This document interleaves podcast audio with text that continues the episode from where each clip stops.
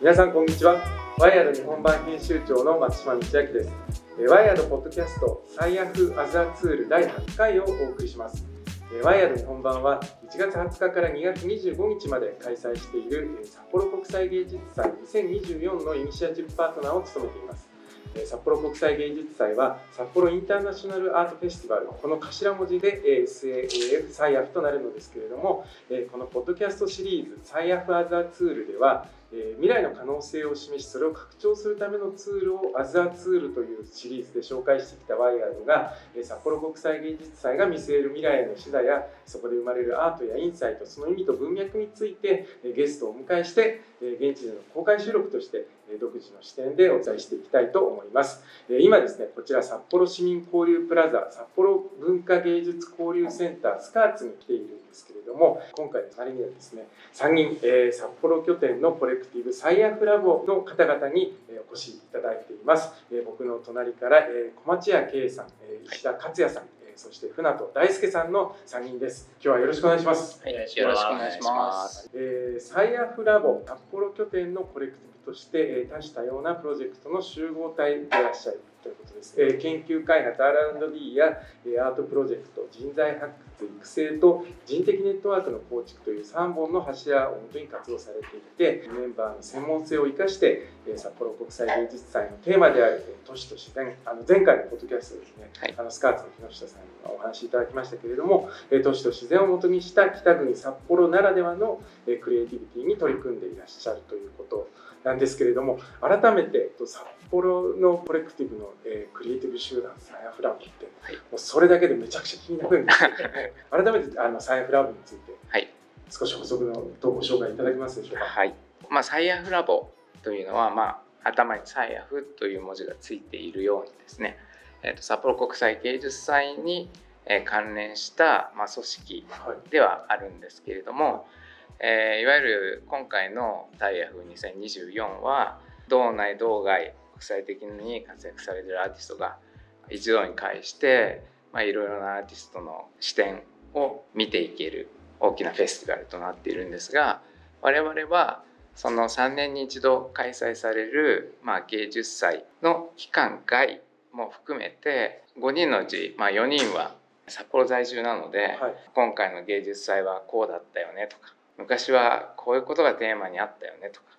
まあ、そういう、まあ、札幌で、まあ、継続してその芸術祭をやっていくにあたって、まあ、札幌らしさとか地域の芸術祭がどういった形で、えー、ユニークさをこう担保しながら面白く発展していけるのか、まあ、そういうことを地元のメンバーの中で議論しながら活動しているというような団体になっています。町屋さんがあのリーダーということでやられていて、はい、メンバーはどうどういう形で実際は集まられたあるいは集めた、はい。えーと、もともとはですね、はい、えーと、2014年にゲストディレクターであった坂本龍一さん、はい、まあ、龍一さんの作品をこのサイアフで実現しようとした時に、うん、やはりアーティストの方々とかテクニカルサポートの方々がまあ、こう設営に来て、で会期中をずっといるわけにはいかないので、アーティストの方ね。そうですね、はいはい、地元のメンバーで、まあ、そういったテクニカルの、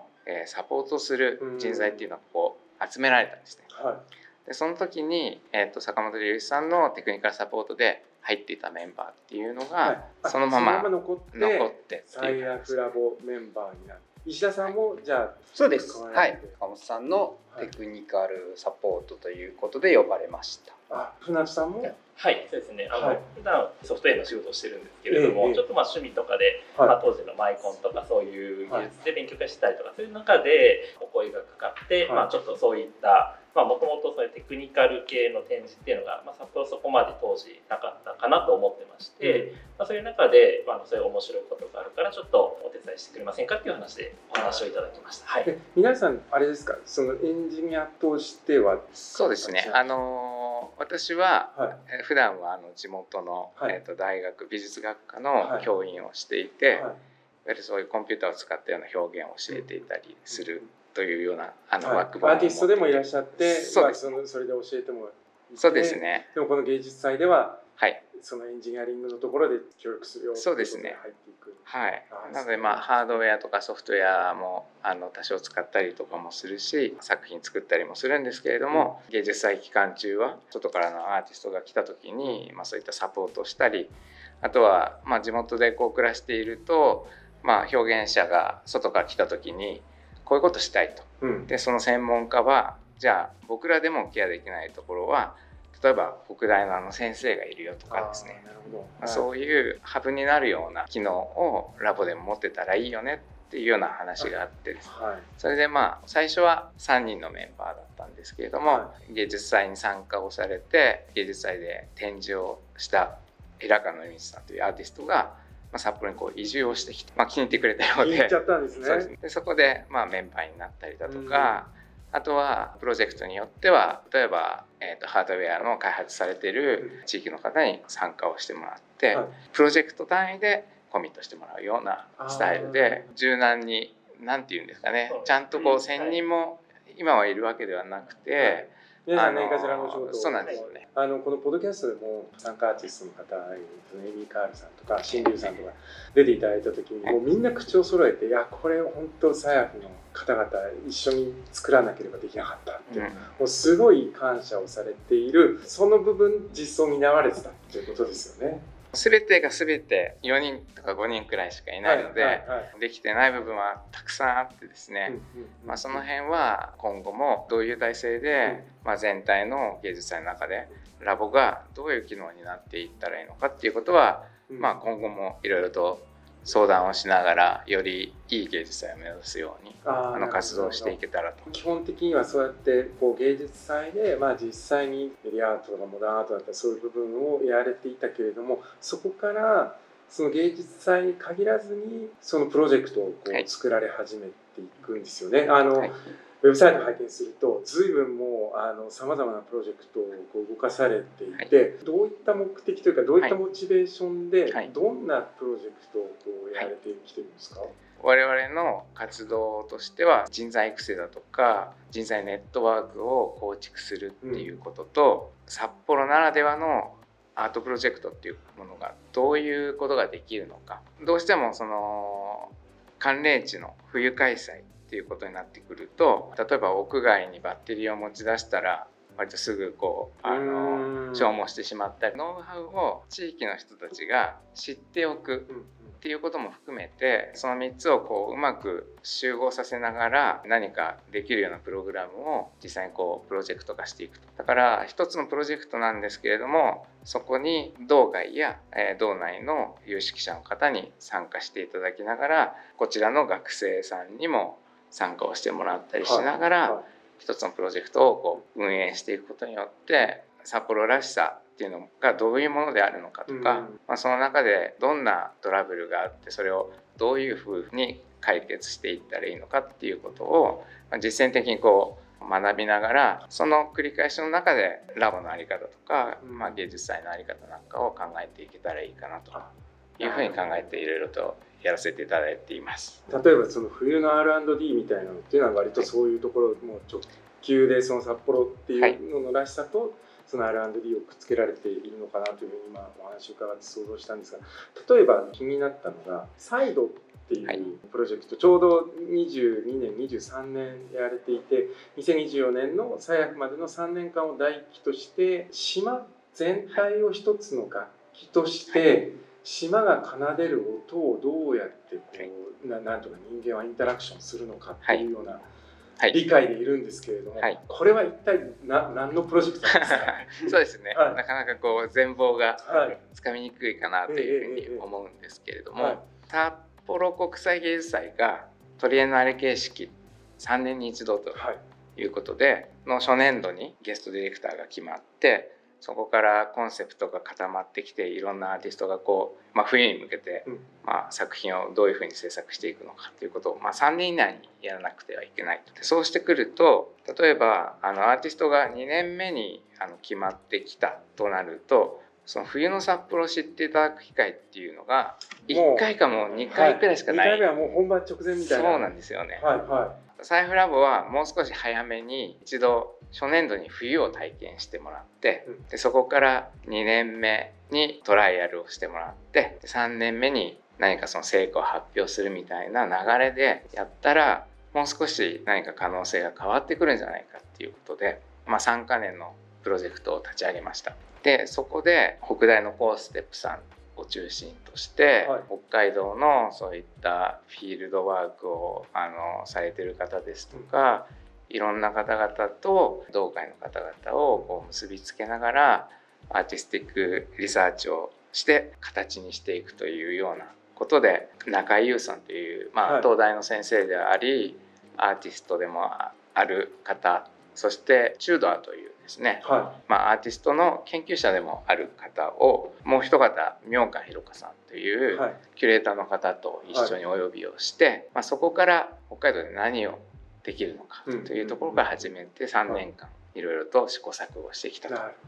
キュレーターの明観さんと中井さんは今回のサヤフに別にそれで出展してるわけでは必ずしもないってことえーと、そうですね。我々のプロジェクトで、はい、今回北大さんにある360度の VR シアターというシアターがあるんですけれども、はい、そこで中井さんと明観さんと我々でこの芸術祭の期間中にですね連携プログラムという形で発表させていただくという大きなフレームとしてはそういう形になっています。例えばそうやってこう外から、えーと、そのキュレーターの方あるいはそのアーティスティックリサーチャーという形で中井さんいらっしゃって石田さんとか船津さんとかこちらのメンバーはそこどういうふうにこうと大前提としてラボっていうのは一番最初にその坂本龍一さんが、うん、あの提唱した「都市と自然」っていう、はい、あのテーマをずっと追っかけてるっていう形。すごいもう通奏点はずっとあるってことですね。はい、はい、なのでそのまあ我々が住んでいる冬の環境、まあ、北海道という場所の環境をどういうふうにアート的な文脈で表現していこうかというのをずっと続けているんですね。それがまあそれぞれのプロジェクトの違いで、経緯の中で一つその都市と自然それから自然環境を我々芸術表現とするための一つのプロジェクトとしてサイドっていうのは出来上がっていると。はいなので、えっと、その人材育成とか人材のコミュニティを作っていくっていうことの流れの中で一つその中度アのプロジェクトが非常にその都市と自然とか自然とアートの関係っていうのをこう体現するためにすごくいいプロジェクトだったと。なんかもともとは70年代かなり昔そうですね。ちょうど50年前、はい、74年くらいに、はい、えっと、構想されたんですけれども、はい、まあ、頓挫してしまった。構想だけが残っている幻のプロジェクトっていうのがあって、EAT というアーティストと、まあ、エンジニアが共同をして、まあ、実験をしてきたっていう組織の中から生まれた企画なんですね。その島のえっと、音を聞こうそうですね。II という、はい、あのタイトルでやろうとしたものが、はい、まあそういうバックボーンを持っていて、うん、えっとそれまでは大阪万博のペプシカンとか、はい、まあそういうものを EAT が手がけていたんですけども、そこからまあ自然環境にテクノロジーを持ち出して出ていくんですね。でそうした時にまあいろいろ金銭的なところとか島をにテクノロジーをこう持ち込む。はい、そうすると例えば鳥がいたりとか、そこに音を出した時に、うん、その鳥は果たしてその音で驚いたら戻ってくる種類の鳥なのかそうでない鳥なのかもう二度と来ないかもしれない。だから人間が介入した時に何が起こるのかっていう、はい、そうですね。そういうあの問題が発生をして、はい、それでいろいろとこう、まあ、50年間中ドアや他のメンバーがずっとこう島を探して実現をあの目論むんですけれども、はい、まだ実現できてないというそういうプロジェクトなんですね。それ今回は札幌はでも島はないですよね。はい。船さん、これ今回はどういうふうにそれを、はい、そうですね。なので、あの明川さんと中井さんを迎えして、まあそのデビットチューダーのプロジェクトをするってなって、あの北大のそのコーステップさんのご教育を得て、結構もうその島探しっていうところから始まって、まあ、北海道自体は大きな島だっていう話をするともちろんそうなんですけれども、デビット・チューダーとかが EAT のメンバーが、まあ、何をもって島を定義してるのかっていうところから、あのメンバーとか、まあ、その関係者の方とかと、まああのインタビューしながら探していって結構あの北海道なんか東に釧路にあるあの釧路とか根室に近くにあるあの島ですとか、はい、と湖の中にある島あの今朱鞠内湖っていうのちょっとまあ北の旭川の方にある朱鞠内湖ですとか、はい、あと室蘭の方にも、まあ、大黒島みたいな結構いろんな箇所か島があって。はいまあ、そういうところをちょっとフィールドバックしてる中で、まあ、あの今回江差町ですね。函館からちょっと車で1時間ちょっと行ったところ江差町っていうところの島が、その中ドアがやろうとしていた、まあ、島に、まあ、条件が比較的近くて、実現しようとしているプロジェクトがテクノロジーを、まあ、スピーカーですとか,、なんとかいろんなテクニカルの技術を持ち込んだ時の展示条件としては、まあ、良いんじゃなかろうかというところで動いているという形になっています。そうなんですね、これじゃあまだ続くプロジェクトとしてやってるんですか？そうです、ね、3年で1回はい、一応まあ3年で芸術祭の今年度にまあ何かしらの成果を成果として今じゃあ国内で一度、そうですね。そのかもめ島でスピーカーを設置して島全体にをこう楽器化した状態をまあ収録をしてそれをまあ札幌であのご覧いただけるような状況にしようと。ちょっとねあのサイアフラボのまあ、一つのプロジェクトとでもこのお話聞いてるだけで先ほど石田さんおっしゃったやっぱり都市と自然っていうのをベースでずっとやれてるんですっていうこととそれまあ相当なんかいろいろディグってというか掘って 根底的なところからそのテーマ導き出してきてでかつかなり本当腰を据えて取り組まれてる。なんかそういうラボなんだなっていうことをちょっとあのあのぜひ皆さんもウェブサイトご覧になっていただきたいんですけどその上でやっと本題なんですけど。まあ今回のこのまあサイアフでもう一つ今このスカーツの中でも、まあ、サイアフラボさんとパノラマティクスさんと、はい、えー、スカーツとでそのコラボレーションのプロジェクトをやられてますよね、はい、こちらについても教えていただけますか、はい、これはもう5年目くらいになるのかな？スカーツさんと、はい、まあ、サイアフラボで冬季にこれまで5回ほど毎回この会場を使わせていただいて、うん、冬の札幌をテーマにした展示というのをこうやってきたんですけれども今回は、まあ、札幌の冬にしかできないようなことっていうのをいろいろなあの切り口でこうやってきたものをラボとしては一望できるような形で展示させていただいていて、はい、まあ、それにもうちょっとこう大きな都市論ですとか、そのテクノダイバーシティみたいな考え方っていうのをパノラマさんが提案してくださってるのでそことこう紐付けられるところはこう線でつながっていたりだとかするっていうような形で非常にこうローカルの中で活動していたものとその大きな今後の未来の街の在り方だったり、そういうものと紐づいた中で、えー、とどんなものがあのその中でこう体験できるのかということをテーマにさせていただいて展示をしています。例えば除雪車の GPS の奇跡。GPS の奇跡、はい、であのもう札幌の地図上で除雪車がどう動いてるのかっていうのは視覚的に一気に俯瞰で見れて、はい、もうなんかある時間になるとうわーって、はい、すごい。ですよねパックマンのようになんかもうどんどんどん行くっていうあの作品も、えっと、サーフラボさんはい、除雪とかその排泄とか、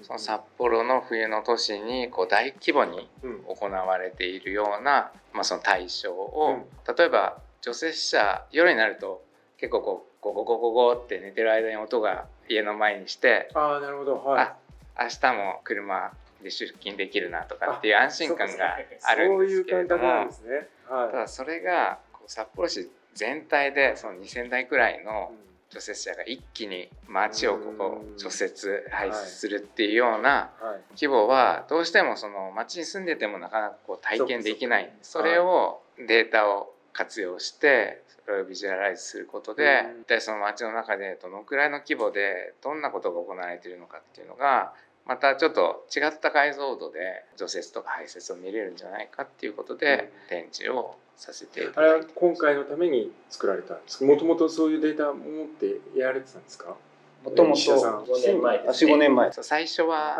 3台くらいしか GPS がなくて、はい、年々こうやっていくうちにどんどんどんどん増えて今のような全体がようやく見れるようになったという。一つちょっとご説明をすると、はい、先ほどそのテクノダイバーシティっていう言葉が出てきたんですけど、はい、ラボはそのテクノダイバーシティっていう言葉をある意味ではずっとその言葉を聞く前までからやってるのかなって自分は思ってまして、はい、テクノロジーって一般的には誰がどういうふうに使っても同じ結果を出すっていうのを目指してるものだと理解されるものなんですけど、うん、そういった除雪とかまあその冬の生活をする中で、えっと、出てくるクリエイティビティとかテクノロジーってあるんですよね。展示でもあの除雪車の運転に対するそのノウハウとか、はい、そういうものを説明してる映像があるんですけどそれはあの他の地域に行ってはあんまり意味のないクリエイティブな側面なんですけど、はい、この土地にとっては非常に重要なノウハウだったりテクノロジーだったりするわけです。だからテクノロジーっていうものが一般化するだけではなくて、そのダイバーシティとしての意味合いがある。その土着的なというかバナキュラーな意味でのテクノロジーもあるんだよっていうことをずっとあのやってきているの。僕の解釈ですけど展示の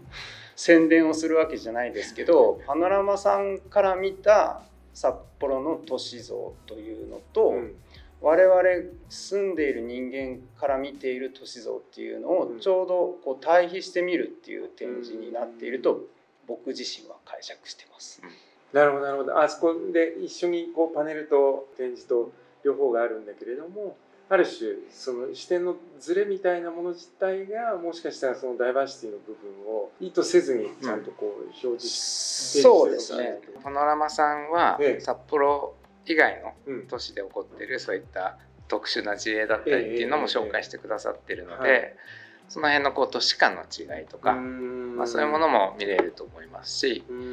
あとはやっぱりそのそういう自然環境の中と、まあ、都市の中にテクノロジーをこう持ち込んでいくっていった時に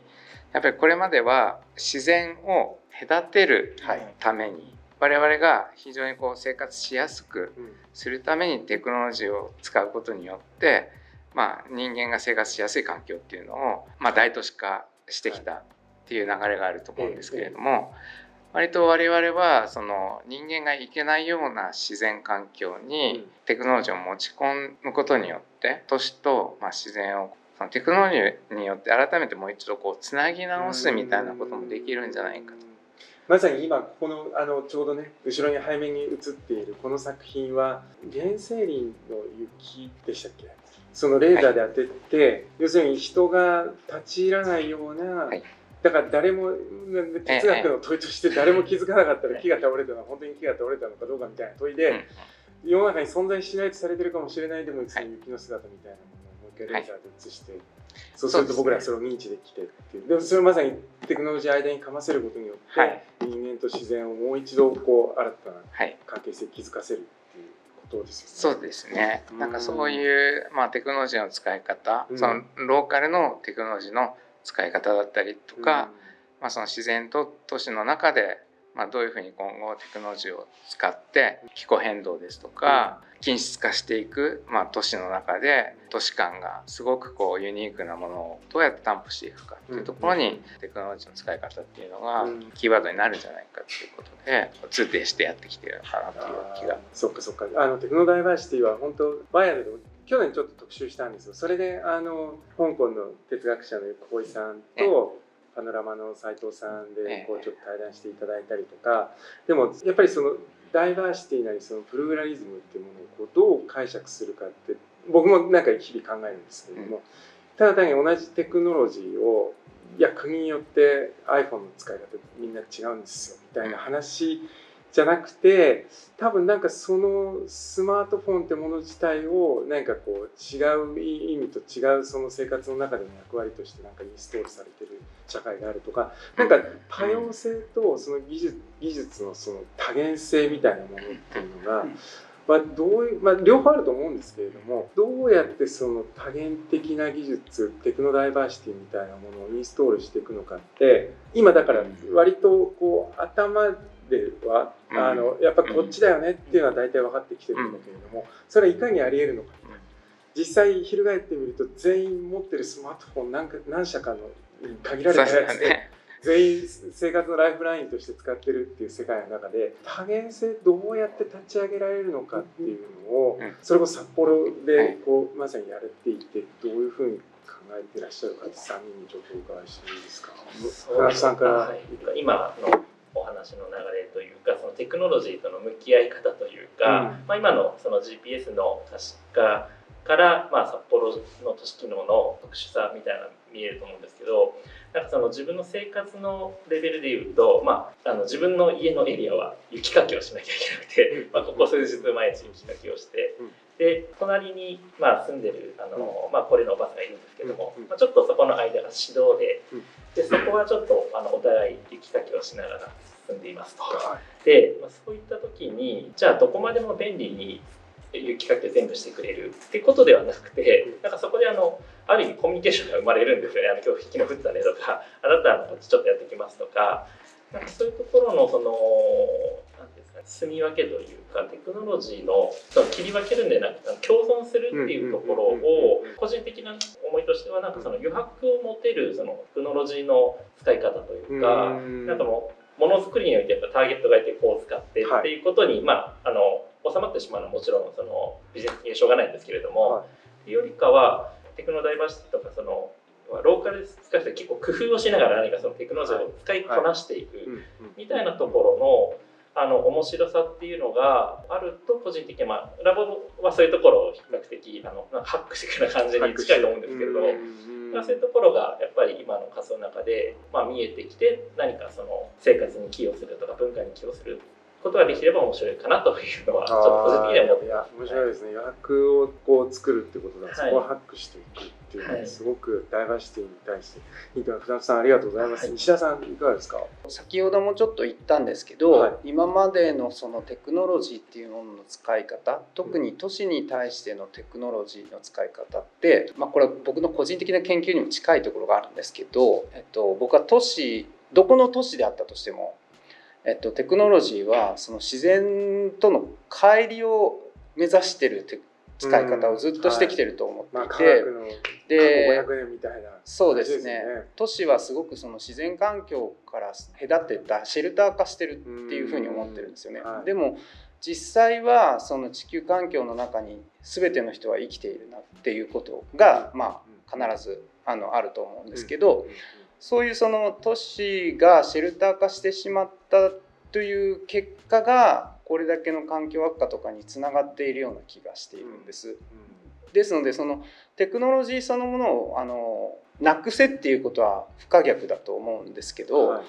テクノロジーの使い方をもう一度考え直さなきゃいけないって僕自身は思っているんです。環境そのものは我々の都市にも必ずつながっているものでそれをどういうふうに想像し想像っていうのはあのクリエイティブの方じゃなくて、考えていくかっていうところにテクノロジーは使うべきかなと。はい、なのでまあ我々はすごくその何て言うんですかね局地的な環境の中で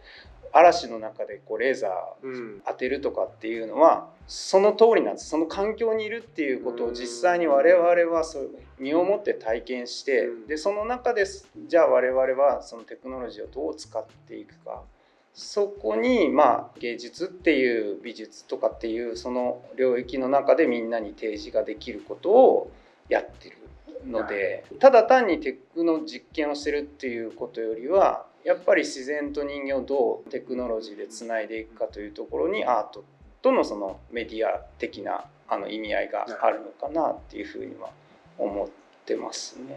はい、石田さんありがとうございます。でもあの今すごいヒントだなと思ったのは自然環境の多様性というか多元性はもう間違いなくあると。はい、だからその技術っていうのをそこにもう一度根ざしたものとして考えようぜって考えれば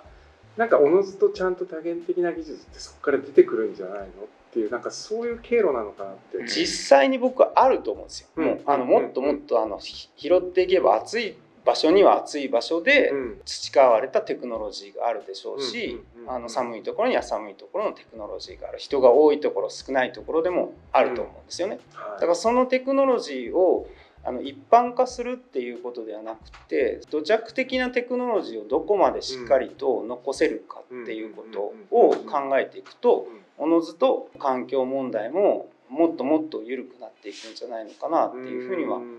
僕は考えます。あそうですね、でそこにそのアートが介在していくっていうことまあ問題提起としてのポジションとしてアートはあるのかなっていう。石田さんありがとうございます。小町屋さんいかがですか？都市も、テクノロジーも人間中心に、うん、えー、その合理性とか均質化あとはまあ巨大化していくっていう、まあ、流れをこう作ってきて例えば建築家の、まあ、レム・コールハウスが、はい。まあ、あのパノラマさんが紹介している書籍もあるんですけども、ボイド戦略っていう均質化した都市の中にいわゆる空白のボイドというものを作ることによって、まあ、そこにある種のこうユニークさっていうのがこう芽生えていくんじゃないかっていうような戦略をとって、まあ、建築的なアプローチをしてきた。一方その美術の長い歴史を考えるとあの産業革命のロンドンとかパリとかあとはアメリカのあのニューヨークとかでこう栄えたアートのカルチャーっていうのは、やっぱりその都市化の中で最先端の都市でアートが新しいものがこう生まれてきたっていう流れがあると思うんですけど、まそれを考えると都市っていう人間がこう意味とか記号で作ってきた中にまあ、そういった意味とか解釈が通用しない新しいこう意味とか価値をこう見出そうとしてきたっていうのがやっぱりその美術の役目だったように思うんですね。本来は札幌にあの僕引っ越してきて10年くらいになるんですけれども、はい、東京にいた頃とやっぱり違って車でちょっと行くとまあああすればこうなるっていう世界とは違った自然環境にこう身を置くことができるので都市化の中で培ってきたアートとかそういった余白とか、テクノロジーにおける余白みたいなものっていう機能とは、やっぱり自然が近い分ちょっとそういう余白を感じにたいと思ったら都市から少し離れたリトリートできるってことですね。そうなんですよ、ね、退却できるっていう、はい。はい、だからその中に、じゃあテクノロジーとかアートっていう余白の意義っていうのがどんなところにあるんだろうか、うんうんうん、その辺りはやっぱりアートとテクとネイチャーっていう関係性の中で試行錯誤していくことで何か見えてくるんじゃないか。でそれはやっぱりこうあの気候変動とかっていうことも寒い地域からすごくこう顕著に出てくる部分っていうのがあると思うので、まあ、そういう部分も少しこう意識をしながらいろんなプロジェクトをまあ、テクノロジーを使いながらやっていくっていうことになんか我々のこの札幌で住んでる意義っていうのもあるんじゃないかなっていうふうに感じています。ありがとうございます。いやあの今後の活動予定とかもお聞きしようと思ってたんですけど多分またそれそれで ちょっと長く話しすぎちゃいましたね。っていうのはすごく本当にテクノロジーと人間とアートと自然っていうのをこう軸にやれていくっていうことであのぜひねワイヤード読者ももう札幌にサイフラワーあるっていうのをあのぜひあのチェックしていただきたいんですけれども最後に、えー、今回まあこれをあの聞いてる方ですとかあるいは今回のそのサイフ2024ということでまあこれから行ってみようかなと思ってる方々もいると思うんですけどそういう方々に向けてあの一言ずつあのメッセージといいますか。じゃあ、那須さんからお願いします。えっと、はい、まあ、冬の初開催というところで、うん、ここ数日寒い日続いているので、あのやっぱり実際体感して、まあ、そのままそれで会場に行ってそこの環境から生まれてる、まあ、あのいろんなアーティストが、うん、でまああのラボとしての継続的な活動があのどうなのかっていうのをままさにスカース会場にちょっと来ていただいて何かを感じていただけたらと思います。はい、ありがとうございます。ぜひ来てください。ありがとうございます。石田さんお願いします。はい、もちろんあの芸術祭としては素晴らしいものなので作品を楽しんでいただければと思うんですけど先ほど言った通りすごく雪が降る日があったりとか、うんうん、あの交通の便が悪かったりとかっていうそれがこの時期の札幌だっていうことだと思うんですよね。なのでそのある種環境の体感っていうのも一つの芸術祭のちょっと別な芸術祭とは違った。会場と会場の間にこそリアルがあるみたいな。多分その、えっと、移動とかが大変とか、はい、あの面倒くさいとか寒いとかそういうのも含めて楽しんでいただくのがこの芸術祭なのかなと思うので面倒くさいと思わずに秋の季節を楽しんでいただけこれネットだけで見た気分になっちゃダメだって話ですよね。あもうはいあのぜひ来ていただいてはい寒さを体感していただければと思います。そして町屋さんもお願いします。他のあのメンバーと通っているところもあると思うんですけど、札幌らしさっていうふうに考えた時に、まあこの冬の時期っていうのはやっぱりこの大都市20世紀型の大都市の中に制御しきれない自然がこう介入してくる、まあ、良くも悪くもその札幌らしさっていうところに美しい雪であり、まあ、厄介な雪というのがこう介入してくる、まあ、そういう不便さもあり、えー、と美しさもある環境の中で屋外で、まあ、雪ってこういうふうにね冷たいんだなとか知ってるけど触ってみないとわからない、まあ、そういう体験とまあ、展覧会の中で、まあ、アーティストがいろんな考え方を作品化してくださっているので、まあ、それもやっぱり情報を知るだけではなくて札幌の空気感の中で体験することによってアートと都市や自然との関係性。あとはやっぱり地方都市と自然との関係性とか、まあ、いろんなその比較がこの一つの芸術祭の中でできると思いますので、まあ、そういった寒さも苦しさもあの含めて楽しんでもらえばなというふうに思っています。ありがとうございます。いや、あの今日はちょっと財布ラボさんにさらに立体的なね、なんか今までこう財布特集でこれやってきたんですけれども、そこについに本当に都市と自然乗っかってきたなっていう なんか視座をあのいただくあの時間になりました。ありがとうございます。あの改めて小町屋さん、岸田さん、船津さん、えー、財布ラボの3人の皆さんにゲストとしてお越しいただきました。本当にありがとうございます。ありがとうございました。ありがとうございました。